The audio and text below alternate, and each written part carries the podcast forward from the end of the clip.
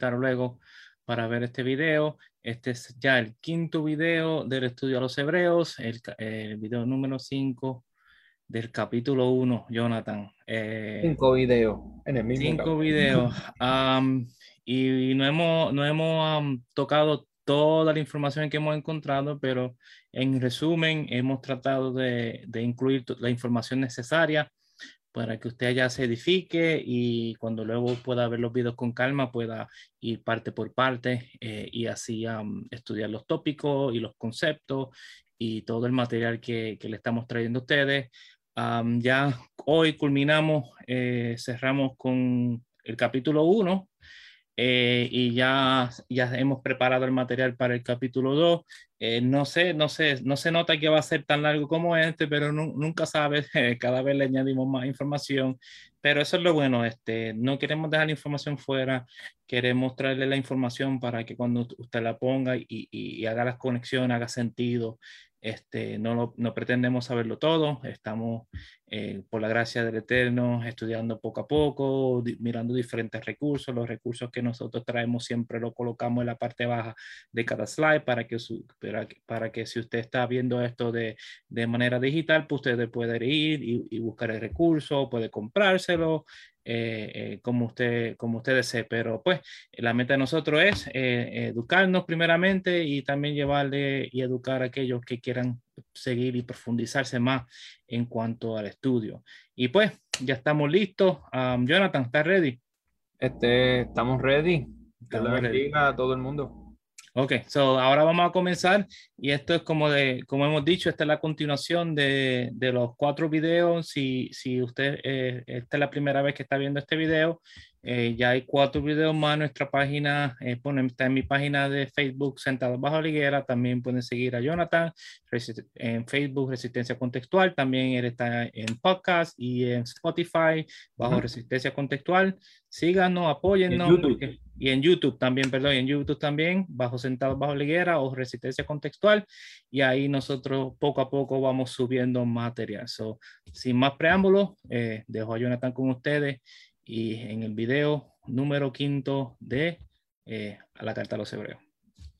Bueno, hermanos, que Dios les bendiga, que Dios les guarde, ¿verdad? Estamos en esta ocasión volviendo, como dijo el hermano Casey, ¿verdad? Con la intención de, de, de pues, despertar la curiosidad, quizás.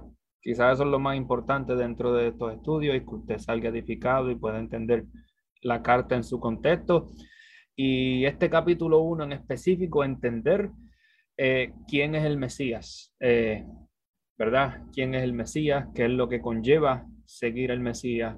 ¿Qué es lo que conlleva seguir a Yeshua? En la pasada, ¿verdad? Eh, en la pasada ocasión hablamos de, o abundamos más en los diferentes temas, los diferentes temas que el autor trata, no directamente, pero que el autor asume que usted sabe. Y hablamos de, de, por ejemplo, del logos, hablamos eh, de la memra. si no entiende de qué estoy hablando, ¿verdad? Vaya a los, a los pasados videos, a los pasados podcasts. Este, hablamos del logos, la memra, el verbo. Este, atamos todas esas cosas eh, juntas eh, para que llegáramos al entendimiento completo de quién es Yeshua, ¿verdad? En esta ocasión vamos a, tocar un poco eh, la utilización de, los, de los salmos que se utilizan dentro del libro de Hebreos, específicamente el capítulo 1, porque el autor culminando el verso 5 cuando dice, porque a cuál de los ángeles dijo Dios jamás. O sea, queriendo decir o queriendo aseverar eh, algún tipo de controversia, ¿verdad? Y, vamos, a, vamos a aprender un poquito hoy sobre, de, sobre cómo eh, la comunidad judía dentro del primer siglo, parte de la comunidad judía pensaba sobre, por ejemplo, los ángeles.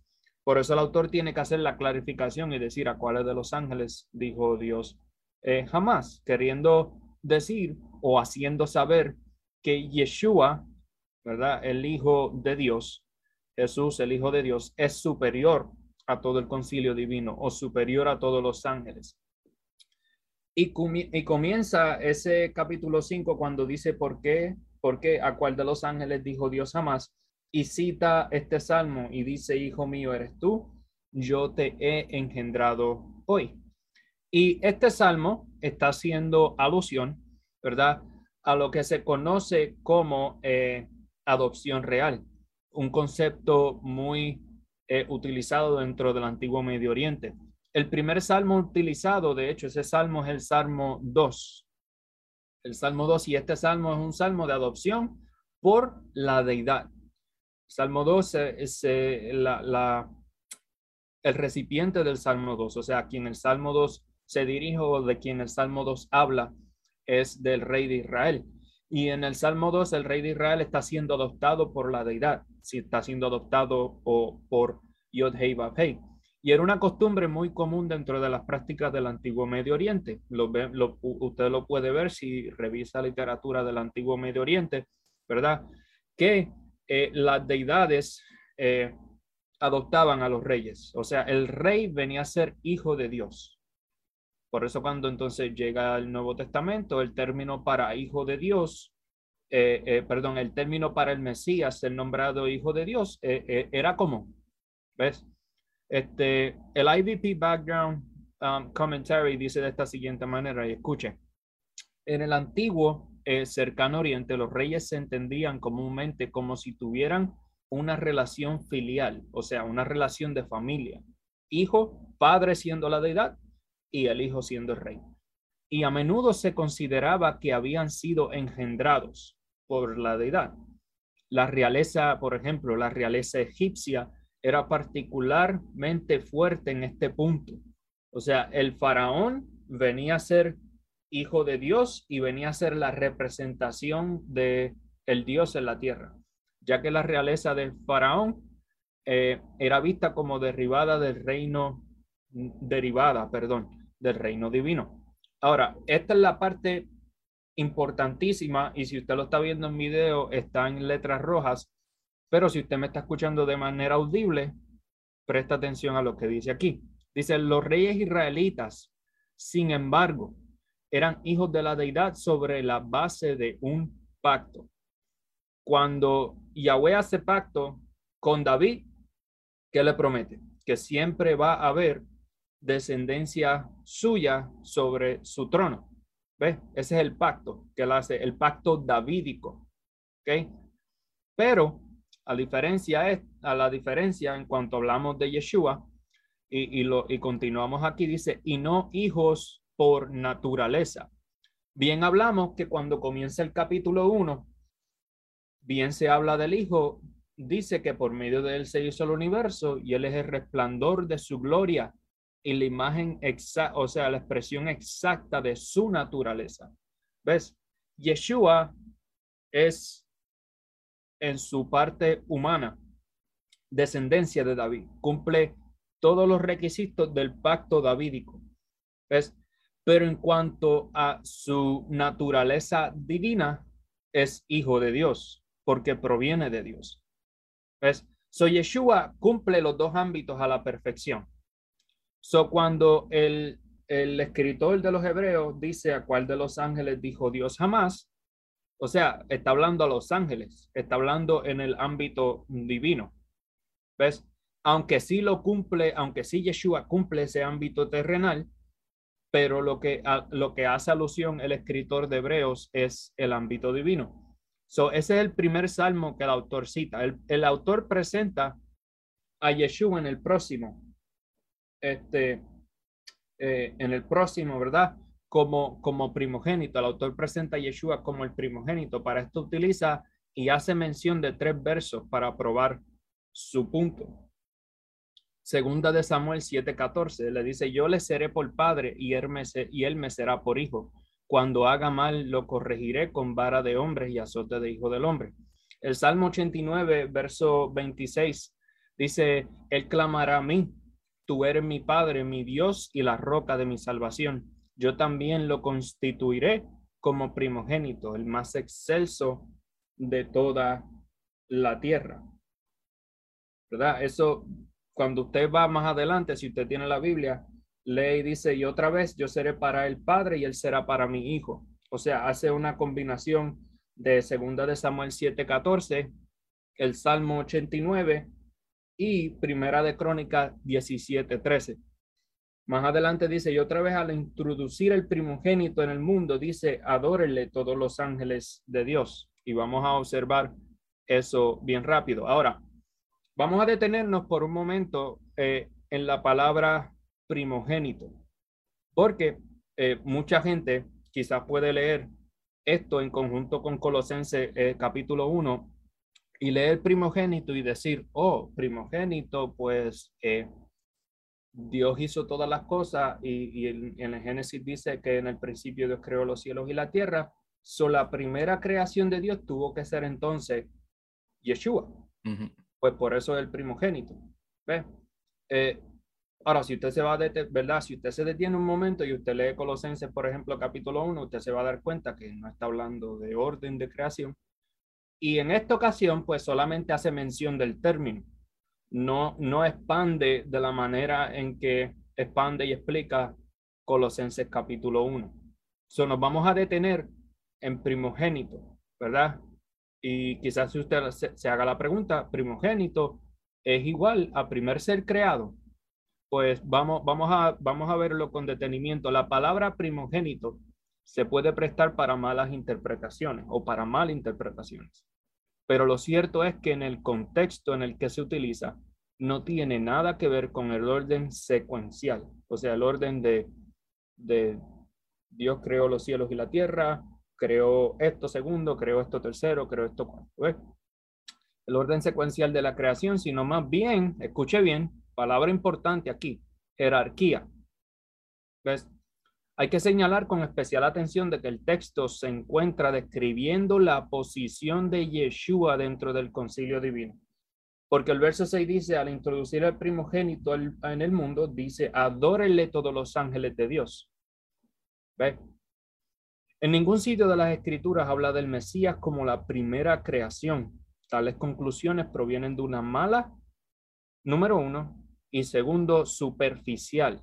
O sea, tomar una palabra y quizás eh, darle la primera definición que encontramos sin mirar eh, el contexto, o sea, mirar, mirar el texto con detenimiento. ¿Tiene algo que apuntar, Casey? ¿Todo bien? Estamos bien, sigue. Ok. So, seguimos adelante. So, cuando vamos al Viejo Testamento, eh, la palabra para primogénito en el hebreo es Bekor y es el varón mayor de una familia que ocupa el lugar del heredero de la riqueza y el hogar del padre.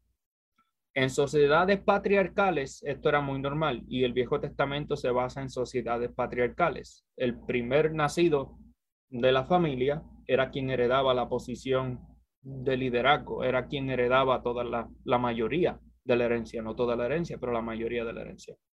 Este término tenía importantes eh, implicaciones sociales, como bien había dicho, en el antiguo Oriente, ya que el primogénito tenía derecho a ciertos beneficios como una doble porción de la herencia. Una bendición privilegiada.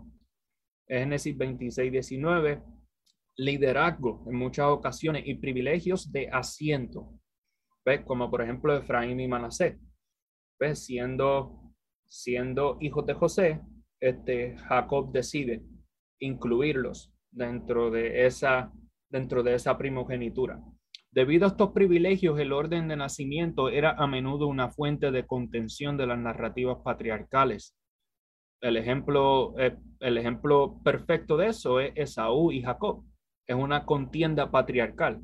O sea, Esaú eh, no quiere la herencia, Jacob hace todo, todo este, eh, todo este complot junto con su madre para conseguir la herencia y la consiguen.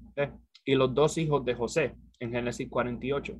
Se dice que el primogénito Becor pertenece al Señor en Éxodo 13, 2, cuando, cuando Yahweh redima al pueblo de Israel de Egipto que le pide a, a, a, los israelitas, el primogénito, y Levítico 27, 26. Al igual que los israelitas que traían primicias de sus productos como ofrenda al Señor, también se les exigía dar a cada primogénito, luego redimirlos y luego redimirlos de él. Israel, escuche bien, es, es descrito, porque acabamos de hablar, eh, dando un poco para atrás, acabamos de hablar de el primogénito en una sociedad patriarcal que es el primer nacido. Pero si usted se detiene un momento a pensar y usted dice, espérese, este, eh, Jacob no es el primer nacido, pero alcanza la primogenitura. Eh, lo mismo con los hijos de José. Pero escuche bien esto, porque este, aquí, aquí es donde quizás se cae el argumento eh, o se borona el, el, argumento de que primogénito significa primer creado. Israel es descrito como el primogénito, Becor, del Señor, lo que significa una estrecha, su estrecha relación con él. Pregunta, antes de que continuemos, Israel es la primera nación sobre la faz de la tierra. Y eso no es una pregunta retórica. La respuesta obvia es que no. Pero Yahweh le llama primogénito a Israel. La plaga final en Egipto está dirigida contra el primogénito de Egipto porque el Señor está mostrando su preferencia por Israel sobre el poder de Egipto. Por esto es que entonces el rey de Israel viene a ser primogénito también en cuanto a jerarquía. El ejemplo, ¿verdad? Que estábamos, que, que tomé, era de Colosense 1.15, en donde se utiliza eh, la mención del primogénito dentro del Nuevo Testamento. Eh, es, donde, es donde es más, eh, es donde es más clara y aparente. Colosenses 1.15, la primera parte dice, Él es la imagen del Dios invisible, hablando claro de Yeshua, el primogénito de toda la creación. Primogénito, en este contexto, la palabra griega utilizada aquí es prototocos, la palabra griega afirma la supremacía y soberanía de Cristo o el Mesías sobre todas las cosas. En su contexto, prototoco se refiere principalmente a un estatus preeminente, ya que los israelitas reconocieron que el primogénito tenía privilegios especiales. En algunos casos, la condición especial del primogénito se aplicaba a un hijo que no había nacido primero. Es So, no tiene que ver con orden secuencial de creación. Por ejemplo, y aquí están varios ejemplos, Isaac no fue el primogénito, perdón, no fue el primer hijo de Abraham, pero heredó, perdón, heredó bendiciones que indican que fue tratado como primogénito. Jacob compró el derecho de nacimiento de Saúl y también estafaron y, y también estafaron por la bendición. Cuando Jacob bendijo a los hijos de José, transfirió la bendición del primogénito Manasés a su hermano menor Efraín. ¿Ve?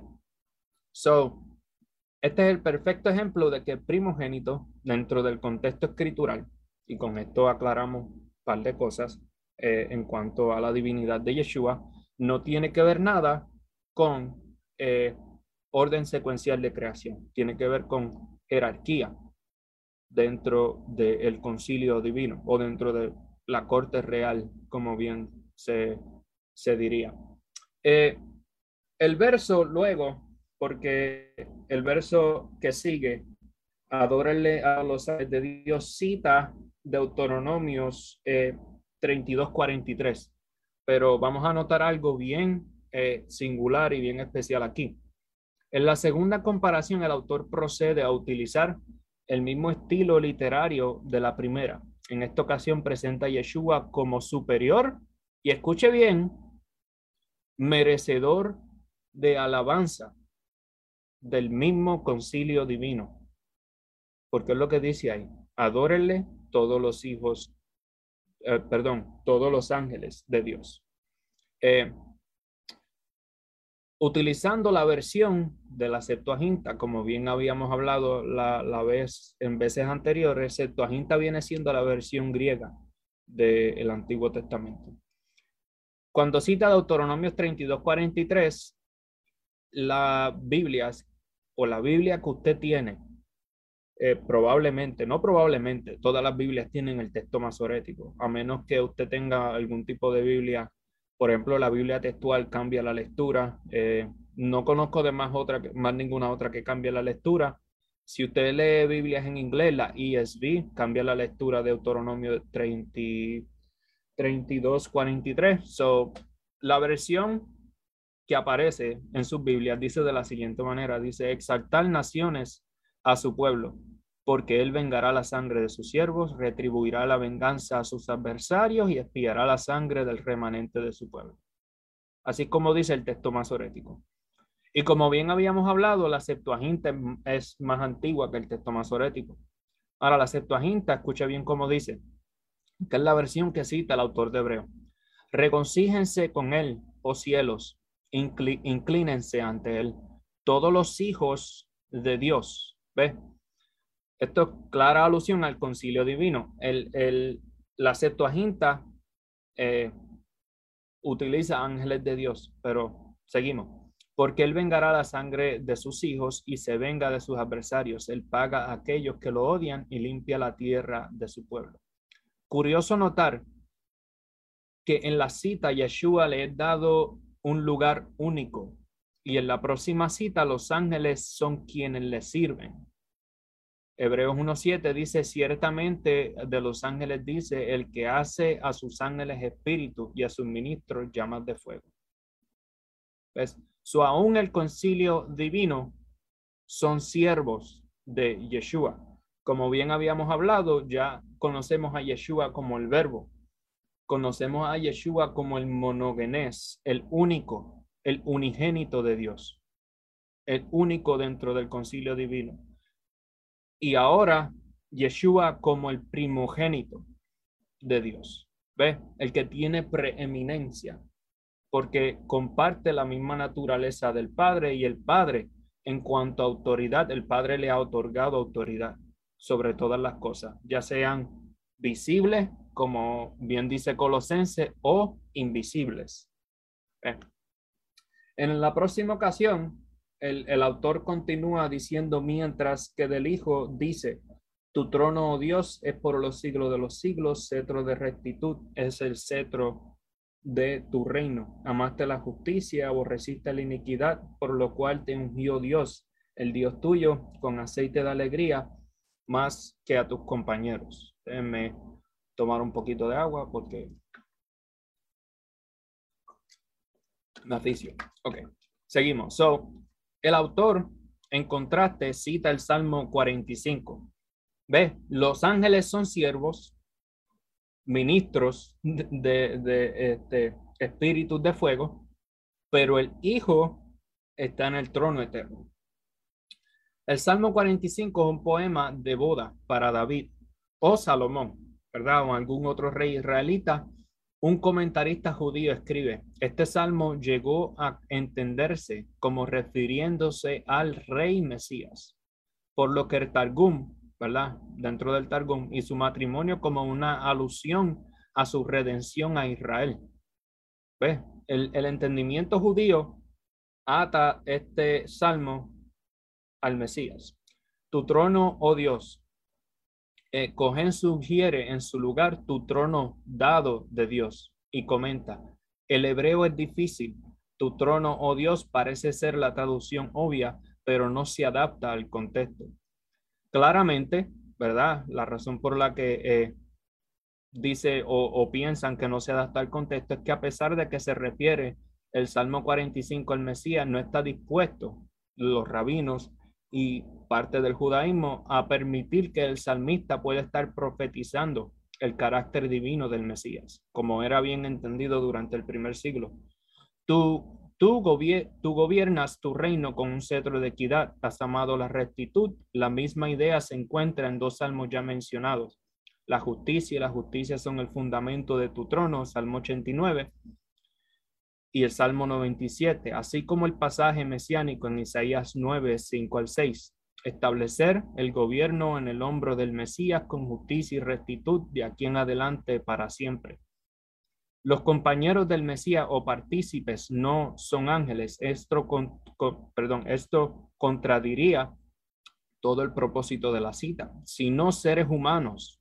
Y esto vamos a verlo dentro de Hebreos 2, que no me voy a adelantar, pero Hebreos 2 hace este, alusión eh, a esto. y no voy a entrar en eso porque si no, me tuve que aguantar, Casey, porque si no me voy a ir. Sí, sí. Este, por lo tanto, oh Dios, Dios te ha ungido lo que ungiere la divinidad de Yeshua. ¿Ves? Por lo tanto, tu Dios te ha ungido. La gramática hace que cualquiera de las dos representaciones sea una posibilidad.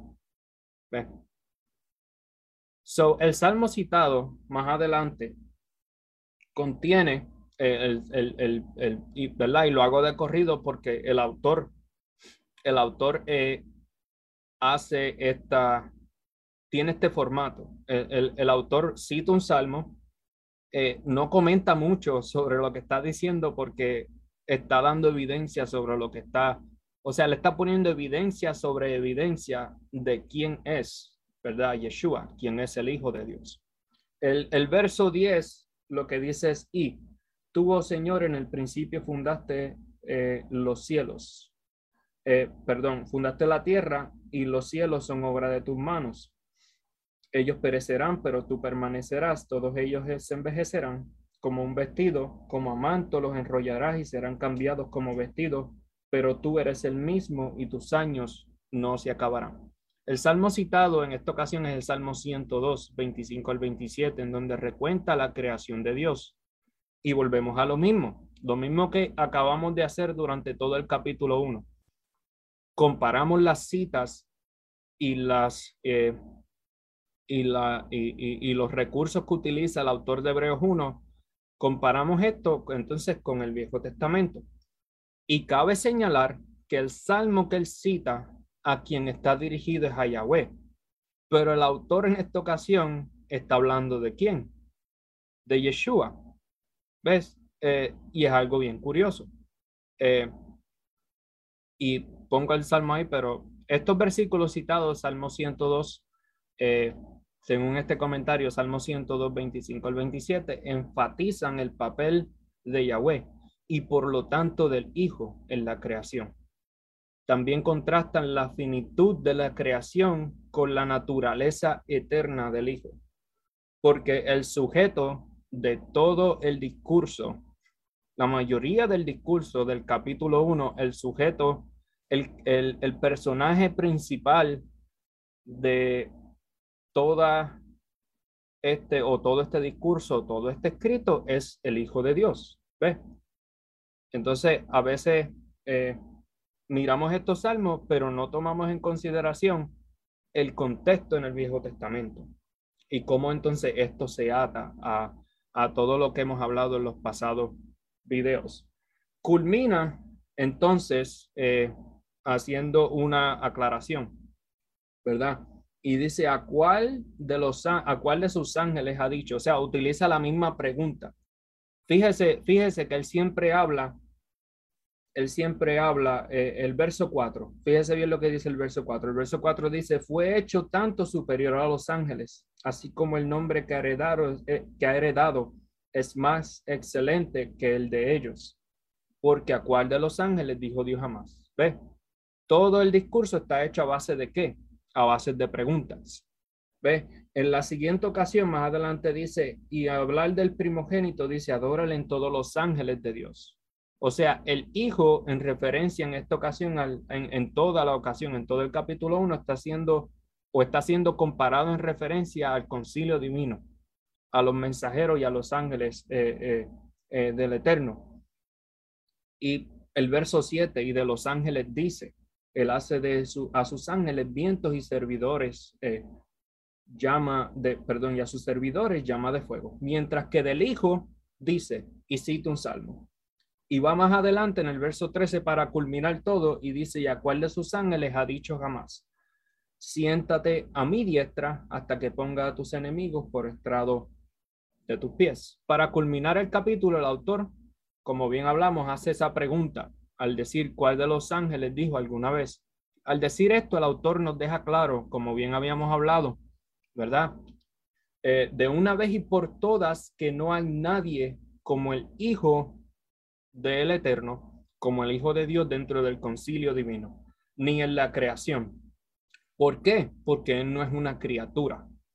¿Ves? Su posición es descrita en el siguiente verso. Siéntate a mi diestra hasta que ponga a tus enemigos por estrado de tus pies. Vemos la expresión, ¿verdad? Eh, vemos la expresión la diestra o la derecha muchas veces utilizada a través de las escrituras, pero ¿qué en realidad significa? Las referencias a la mano derecha, según eh, eh, el Lexham Bible Dictionary, de las referencias a la mano derecha en las escrituras se refieren literalmente a la mano dominante de la mayoría de las personas o metafóricamente a la prominencia y la fuerza. En las bendiciones patriarcales, la bendición preferida se daba con la mano derecha. Hablar de la mano derecha de alguien es hablar de su poder. Y aquí está la cita, Éxodo 15, eh, 15, 6, Salmo 18, 35, 26, 63, 8, 98, 1. Los juramentos, por eso, y, y la costumbre se conserva hasta el día de hoy. Los juramentos también van acompañados de la mano derecha levantada. Sentarse a la diestra o a la mano derecha de alguien es sentarse en el lugar de honor.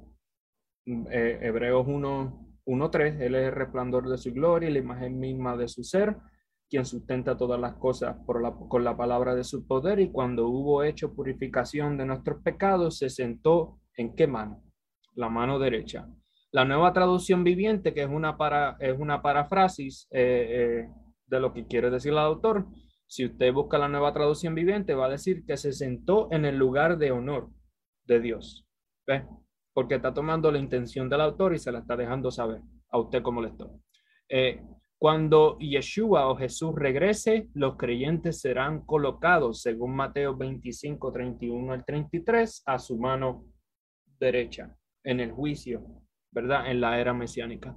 En contraste, sentarse al lado izquierdo de alguien, a veces metafóricamente, indica el lugar de desaprobación. O sea, en pocas palabras, la mano derecha viene siendo como el lado bueno, el lado de honor, el lado de el, sitio de poder, la diestra de Dios.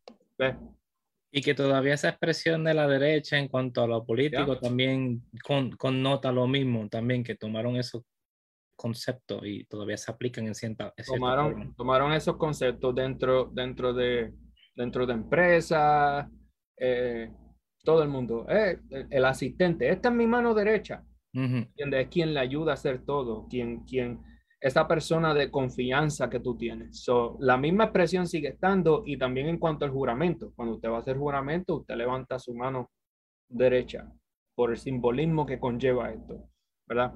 La segunda línea del Salmo 110, que es el salmo que cita el autor en esta ocasión, contiene otra expresión y, ¿verdad? Eh, eh, entre, en, paréntesis, no entré en detalle en todo el Salmo 110 porque si hacía eso, no íbamos a terminar. Es otro tema. literal, literal, perdón, eh, no íbamos a terminar nunca. Pero la segunda línea del Salmo 110 contiene otra expresión, la cual puede ser un poco más familiar a nosotros, pero a su vez contiene un elemento cultural importante que no conocemos. Eh, comentario cultural bien rápido, el, el, el, IVP Bible Background Commentary. Dice, el rey asirio Tukulti Ninurta del siglo, del siglo XIII eh, pone su pie en el cuello de los reyes conquistados individuales, así como simbólicamente en las tierras conquistadas, aclarando que se han convertido en su taburete. Taburete es, eh, por ejemplo, cuando usted ve un barbero o un peluquero, si usted me entiende bien de esa manera, es la parte que sustenta sus pies. Viene siendo como un sustento para sus pies y es donde usted reposa eh, sus pies, ¿verdad? Eso es un taburete.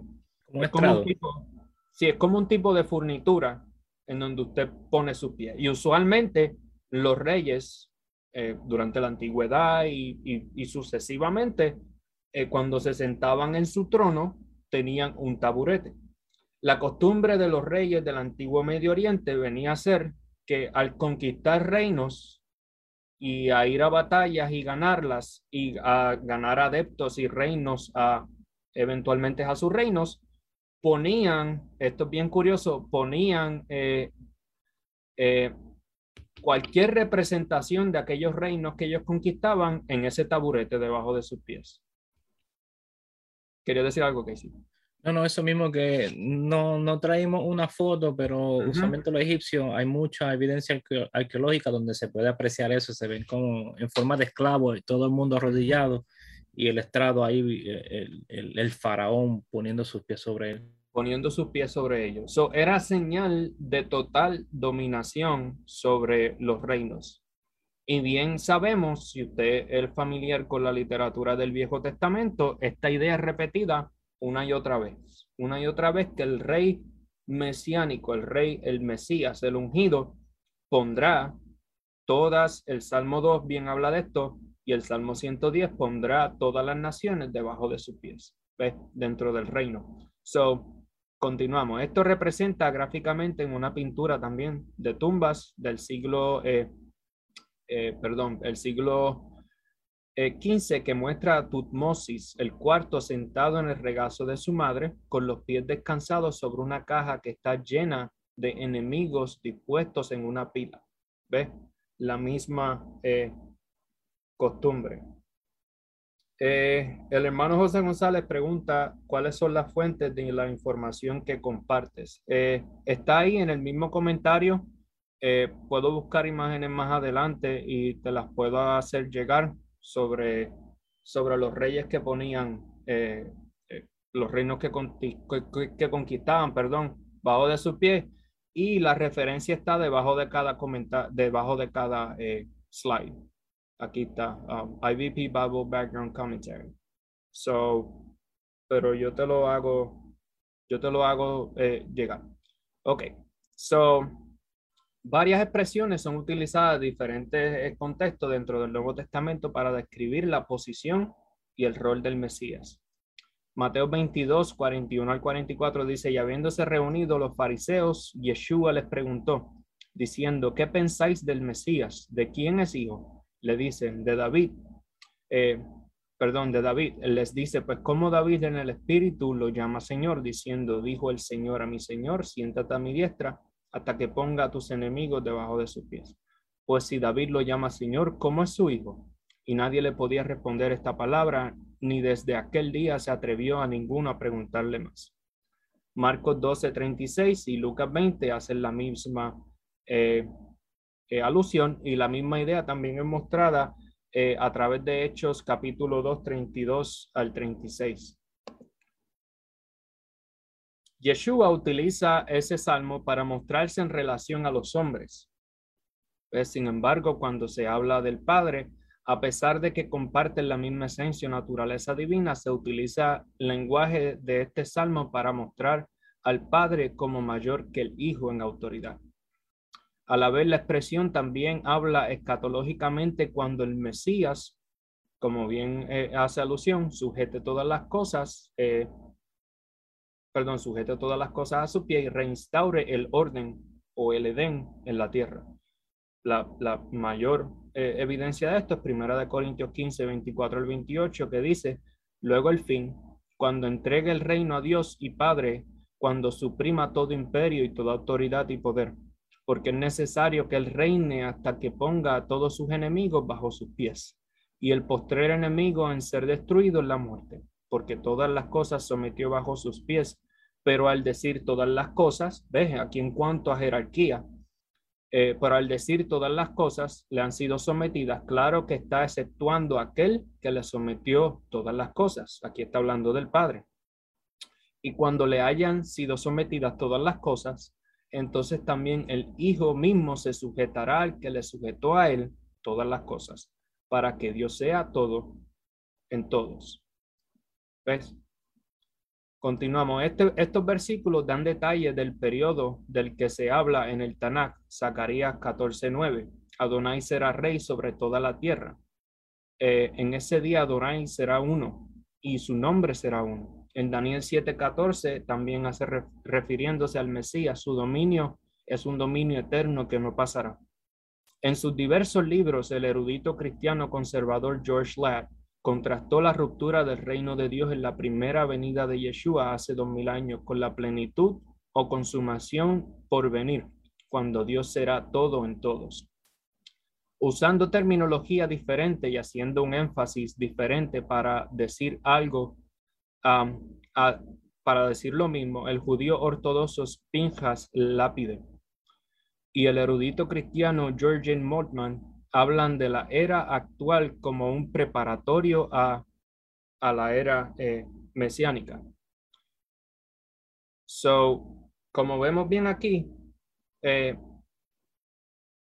Yeshua, en cuanto a su naturaleza, comparte con el Padre. Y, cuando él cita, eh, cuando hace alusión a este salmo durante su sus eh, conversaciones o, argumentos con los fariseos, o, perdón, sus discípulos en aquel entonces, eh, está haciendo alusión a los hombres. Pero como bien vemos dentro de Primera de Corintios 15, eh, Yeshua eh, se, se, somete al Padre en cuanto a su autoridad. ¿Ves?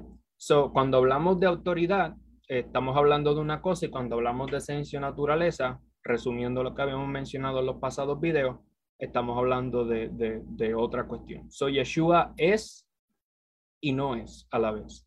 Y esto, como podemos ver bien, es un concepto judío y no es de extrañarle a ninguno de los lectores del, Nuevo Testamento. A nosotros, en nuestra mentalidad del siglo XXI, sí, porque nosotros pensamos es X o es Y. Eh, y somos un poquito eh, eh, en extremos en cuanto a eso. So, el, el verso o todo eh, culmina en el verso 14 cuando dice, ¿acaso no son todos espíritus servidores enviados para ministrar a favor de los que han de heredar la salvación? En claro contraste con el Hijo de Dios, quien habitando en gloria decidió hacerse siervo. Eh, Filipenses 2, 6 al 7, Juan 1, 14, 17 al 5. Estos seres espirituales son siervos por naturaleza. ¿Ves? Su labor es ayudar, pero ninguno se asemeja al Hijo. Y el autor hace claro esto. Por ende, el mensaje que el Hijo ha traído es mucho mayor que cualquier otro. Y por eso es importante eh, eh, reconocer la identidad del Mesías, la identidad del Hijo de Dios, quién es en cuanto a su naturaleza y quién es en cuanto a su autoridad. Porque el mensaje que él ha traído viene siendo mayor eh, eh, que el de los profetas, viene siendo mayor eh, que el de los padres. Es la expresión de su gloria, como bien menciona los primeros versos, y la, perdón, el reflejo de su gloria y la expresión exacta de su naturaleza. Los capítulos siguientes, cuando entramos en el capítulo 2, 3, 4, tratarán el tema o la cuestionante de qué en realidad significa rechazar al hijo, porque el contexto de toda la carta es una carta de, de no volver atrás. Ya hemos conocido al Hijo de Dios eh, eh, eh, y hemos escuchado su palabra y hemos visto las señales y hemos visto los milagros y hemos visto los prodigios. No volvamos atrás. E, ese, es el, ese es el llamamiento de esta carta a, a, a su audiencia. So, para resumir, ¿verdad? Vamos a pasarlo entonces al hermano eh, Casey González, que resumirá eh, eh, todos estos cinco videos. Gracias, Jonathan. Pero como bien habías dicho, entender este, estos primeros dos capítulos es, importante para entonces poder entender el resto de la carta. al, parecer había mucha gente que habían aceptado el Mesías, habían aceptado el mensaje y ahora estaba, um, puede ser por presión política, por presión De los diferentes grupos religiosos que existían al momento. Eh, sabemos que más o menos la fecha donde datan la carta de Hebreo es casi llegando a la destrucción. Había um, mucha revuelta en cuanto a los judíos, los griegos, y esta carta era vital en ese momento para darle ánimo a estos creyentes que, que no dudaran del mensaje del Mesías. Eh, eh, y conectarlo con todos esos textos, todos esos salmos, era, era de vital importancia para concretar el mensaje de que este no es cualquier personaje, este, este personaje eh, importante y está desde el principio y, y, ha estado a través de la historia y sigue, y sigue mostrándonos y sigue enseñándonos su camino. So, So, entender esto es, muy importante. So, a todos ustedes que a lo mejor este es su primer video, por favor, vayan y vean los otros videos porque vamos paso a paso desarrollando estos conceptos. Entonces, resumen del capítulo 1 de Hebreo han sido cinco videos, pudo haber sido más, pero um, estamos tratando de, de, resumir la información. Uh, al autor acentuar a este hijo en particular, Hebreo 1.2, eh, hace un contraste entre este hijo y los demás hijos, lo que hace el mensaje en la carta más significativo. ¿Por qué y qué es lo que hace a este hijo diferente? Hay un contraste que acentúa la superioridad de este hijo en particular. Este hijo tiene un estatus mayor que los demás. Cuando entramos a los versos de 3 al 4 de Hebreos, capítulo 1, entendemos por qué este hijo es diferente. En estos versículos podemos ver el lenguaje de herencia el autor no está enseñando, no está enseñando, perdón, al hijo de forma ontológica, o sea, en base a su existencia, sino que está mostrando su estatus como agente de la creación, lo cual lo hace diferente entre los demás, y esto es importante. El autor no está, diciendo que este hijo no existía o que fue un ser creado, eh, y eso es lo que tenemos que entender desde de, from the get-go. Um, lo que se está diciendo es que este hijo tiene la autoridad de ser llamado coheredero con Dios desde la eternidad. Una de las razones por las que los fariseos en Juan 5:18 buscaban matarlo. Um, la primera parte de Hebreo 1.5 es una cita directa del Salmo 2.7. También Pablo, cuando está en Pisidia con Bernabé anunciando la palabra de Dios, hace una conexión igual. Eso está en Hechos 13, eh, versículo 33 a 32, donde dice, nosotros también le anunciamos la buena nueva de que la promesa que fue hecha a los padres, está, está la, esta la ha cumplido Dios para con nosotros, sus hijos, cuando resucitó a Yeshua, como también está escrito en el Salmo segundo, mi hijo eres tú, yo te he engendrado hoy. Entonces, esos conceptos de ser engendrado, de, de llamar a los hijos, de sentar a, sentarse a mi diestra, son todos conceptos. Tratar de interpretar la carta, eh, dándole una interpretación literal de lo que representa ese concepto hoy en día, estamos sacando de contexto todo lo que, lo que el autor está tratando de decir a, a este grupo. Esta cita directa del Salmo 2, versículo 7, es de un salmo de entronación y como el Salmo 110 también es un salmo de entronación. Por eso el autor lo utiliza para referirse al Mesías. Muestra un retrato de los reyes de las naciones rodeando en complot en contra de Dios y de su ungido, lo cual significa que este ungido es el rey. Ve, en el Salmo está refiriéndose al rey, pero aquí el autor lo está utilizando para referirse, eh, Saulo eh, en, en hecho se lo usa para referirse a Yeshua. Mientras estos reyes hacen esto, Dios se burla y se de ellos. Pero por eso dice del rey, mi hijo eres tú, yo te he engendrado hoy. Dios promete a su ungido, al Mesías, que él hará que las naciones sean su herencia. Esto no significa que este hijo no compartía o que no tenía herencia antes de, sino que este estatus el, el hijo lo comparte desde el comienzo. Como tal rey es debidamente llamado hijo de Dios para referirse a su estatus y no a su existencia. Eso se ve mucho. La relación de Dios como padre en relación a su hijo no era entendida por el autor como una relación física. ¿Ve? Nosotros hoy en día cometemos el error de interpretamos todos esos conceptos de, de una manera literal y física cuando eso no es lo que está um, el autor tratando de decir. Sigo aquí en el segundo párrafo. La segunda parte de Hebreo 1.5 es una cita directa de segunda de Samuel 7.14. El hermano, el hermano Jonathan explicó eso muy excelente. Esto también se refiere a la anticipación de Salomón de su posición como rey sobre la monarquía unida de Israel. Por medio del profeta Natán, Dios promete a David establecer a su hijo Salomón en el trono y él como rey sobre Israel será el hijo de Dios y Dios será su padre. Eso lo pueden comparar con Primera de Crónica 17:13 donde usan estos mismos términos que el autor está usando para el Mesías, llamándolo hijo de Dios, porque va a, hacer función a un estatus mayor, refiriéndose a Salomón. Al rey se consideraba como uno que estaba en constante relación con la deidad era llamado Hijo de Dios, regía sobre el reino de Dios y se sentaba en el trono de Dios.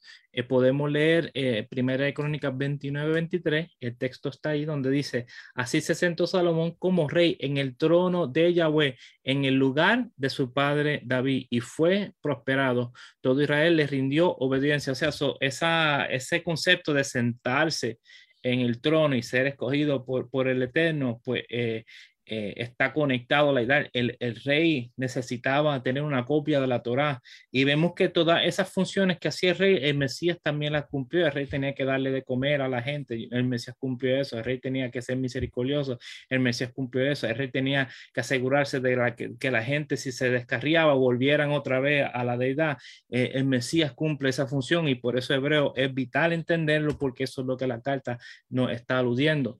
Esto ilustra ampliamente el significado del nombre que Yeshua heredó cuando fue llamado hijo. ¿Ve? Aquí no está haciendo mención de la teología del nombre y por eso tenemos que entender estos conceptos. Como hijo era el Mesías que fue ungido para ser rey sobre el reino de Elohim podemos conectar esto con el evento cuando entregaron a Yeshua, donde esta misma expresión de estatus de honor se expresa en las palabras de Yeshua. Leamos Mateo 26, 59 a 64, donde dice, y los principales sacerdotes, los ancianos y todo el senadrín buscaban falso testimonio contra Yeshua para que le entregaran a, a muerte, pero no lo hallaron, a pesar de que se presentaron muchos testigos falsos. Por fin se presentaron dos y dijeron, este dijo, puedo derribar el templo de Dios y edificarlo en tres días. Se levantó el sumo sacerdote y les dijo, no responden nada. ¿Qué testifican estos contra ti? Pero Yeshua callaba y el sumo sacerdote le dijo, te conjuro por el Elohim viviente que nos digas si tú eres el Cristo, el Hijo de Dios. ¿Ves? Ellos ya entendían estos conceptos.